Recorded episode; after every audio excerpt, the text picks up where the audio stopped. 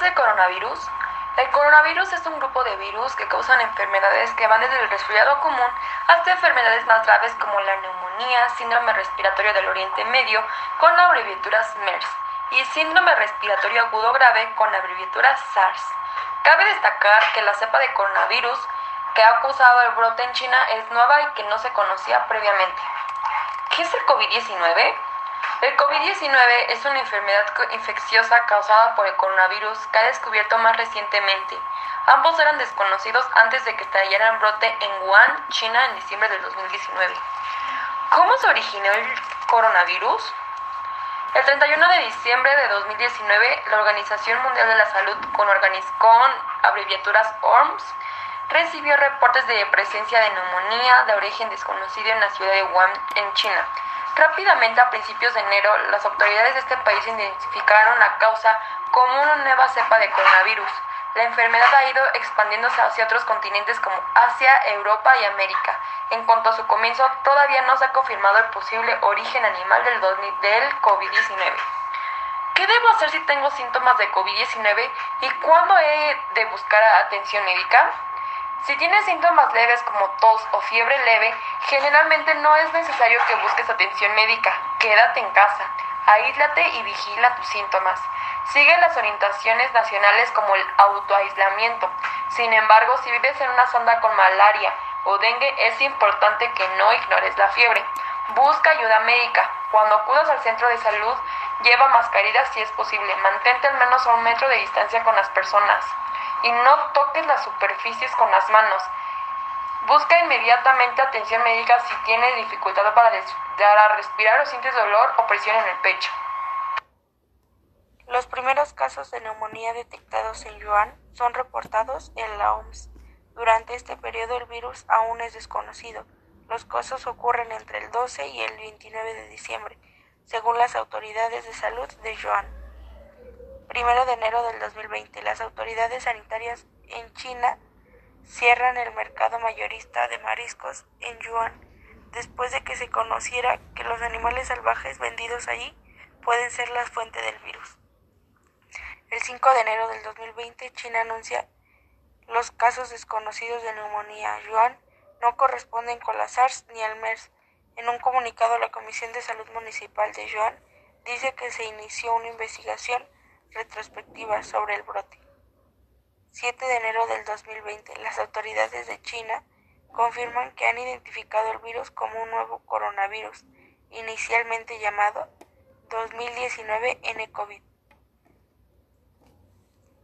Por la OMS, el 11 de enero del 2020, la Comisión de Salud Municipal de Yuan anuncia la primera muerte provocada por el coronavirus un hombre de 61 años expuesto al virus en el mercado de mariscos falleció el 9 de enero después de la influenza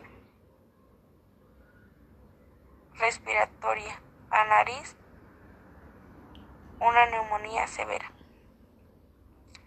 12 de enero del 2020, China comparte la secuencia genética del coronavirus para que los países desarrollen kits diagnósticos. El 13 de enero, las autoridades de Tailandia reportan un caso de infección del coronavirus. El hombre infectado es un ciudadano chino que había llegado de Yuan. El 17 de enero del 2020, funcionarios de la salud de China confirman que una segunda persona murió en el país de Estados Unidos. Responde al brote, implementando exámenes de detección de síntomas en los aeropuertos de San Francisco, Nueva York y Los Ángeles. El 23 de enero del 2020, en un comité de emergencia convocado por la OMS, la entidad asegura que el coronavirus de Yuan aún constituye una emergencia internacional de la salud pública.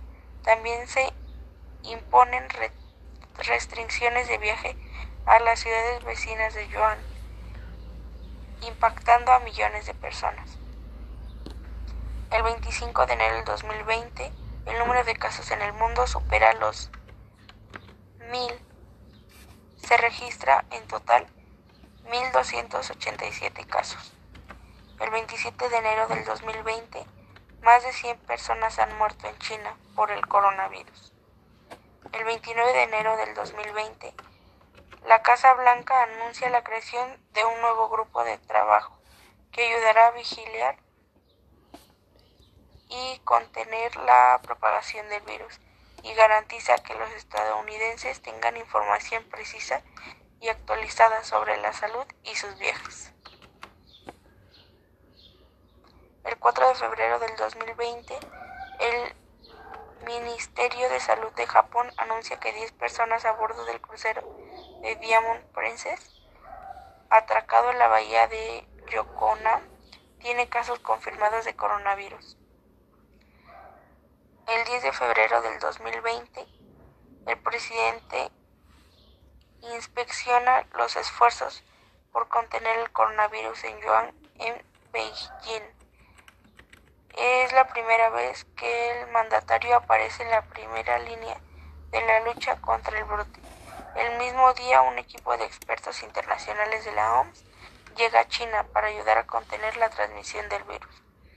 El coronavirus ha cobrado la vida de mil personas en todo el mundo, la gran mayoría de China continental.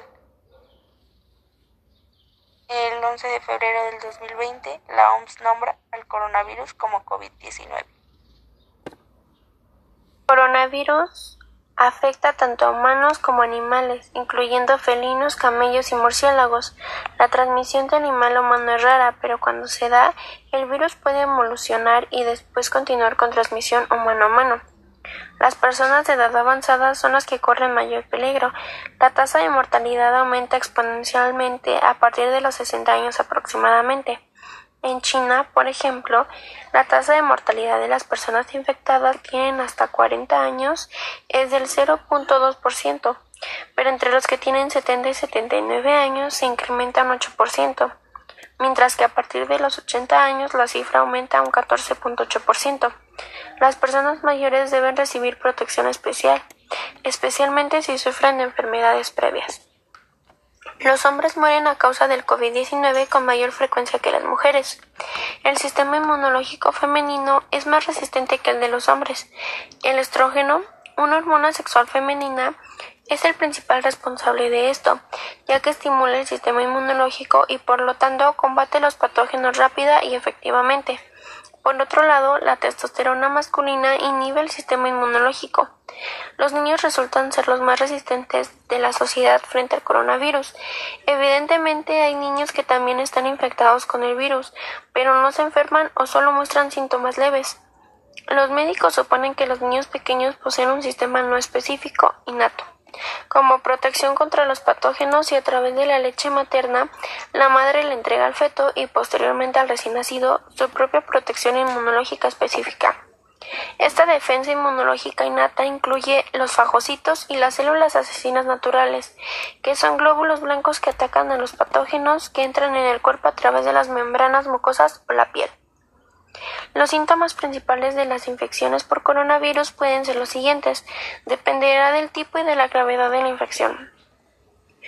Tos, dolor de garganta, fiebre, dificultad para respirar, dolor de cabeza, pérdida del sentido del olfato y del gusto, manifestaciones en la piel como urticaria con y sin picor, escalofríos y malestar general, obstrucción nasal, secreción y goteo. El espectro clínico de este tipo de infecciones varía desde la ausencia de síntomas hasta síntomas respiratorios leves o agudos. Esta tipología suele cursar con tos, fiebre y dificultades respiratorias. También puede registrar síntomas gastrointestinales, en especial diarrea, y con frecuencia neumonía. Tal y como ocurre con el virus de la gripe, los síntomas más graves se registran tanto en personas mayores como en aquellos individuos con inmunodepresión o con enfermedades crónicas como diabetes, algunos tipos de cáncer o enfermedad pulmonar crónica. En los casos más graves puede ocasionar inmunodeficiencia respiratoria. En la pandemia de COVID-19 se ha constatado que en torno al 80% de las personas infectadas presentan síntomas leves. Más allá del impacto sobre la vida de millones de personas en todo el mundo, la pandemia del nuevo coronavirus también ha asestado un duro golpe sobre la evaluación de la economía a nivel global. Aunque los gobiernos de los principales países se han visto sacudidos por la crisis del COVID-19, han impulsado medidas para paliar la ralentización económica provocada por este virus. Se vislumbra que su propagación podría tener un efecto sobre la economía mundial, impacto directo sobre los volúmenes de producción a nivel global, disrupciones y trastornos sobre las cadenas de suministros y distribución e impacto financiero de las empresas y los mercados de valores. La producción china se ha visto sustancialmente afectada por el cierre de las industrias en la provincia de Hubei y otras zonas de vital interés para la exportación de componentes chinos. En consecuencia, la desaceleración china ha tenido un efecto colateral inminente sobre los niveles de producción de los principales exportadores de este país, Estados Unidos, Hong Kong, Corea del Norte y Japón. En paralelo, la expansión en el contagio del coronavirus ha motivado que el impacto directo sobre los niveles de producción también se haya dejado sentir con gran virulencia en el resto del continente asiático y en los principales países de Europa y Norteamérica. Numerosos productores y fabricantes de bienes de consumo dependen de los componentes y piezas importadas de China y de otros asiáticos afectados por la pandemia. Asimismo, muchas compañías también dependen de las ventas en China para alcanzar sus objetivos financieros. De este modo se prevé que la desaceleración de la actividad económica y la restricción en el transporte de los países afectados por el coronavirus repercuda en la producción y rentabilidad de determinadas empresas mundiales, principalmente aquellas que integran el sector de la manufacturera y las que están relacionadas con la obtención de materias primas utilizadas para la producción de bienes de consumo.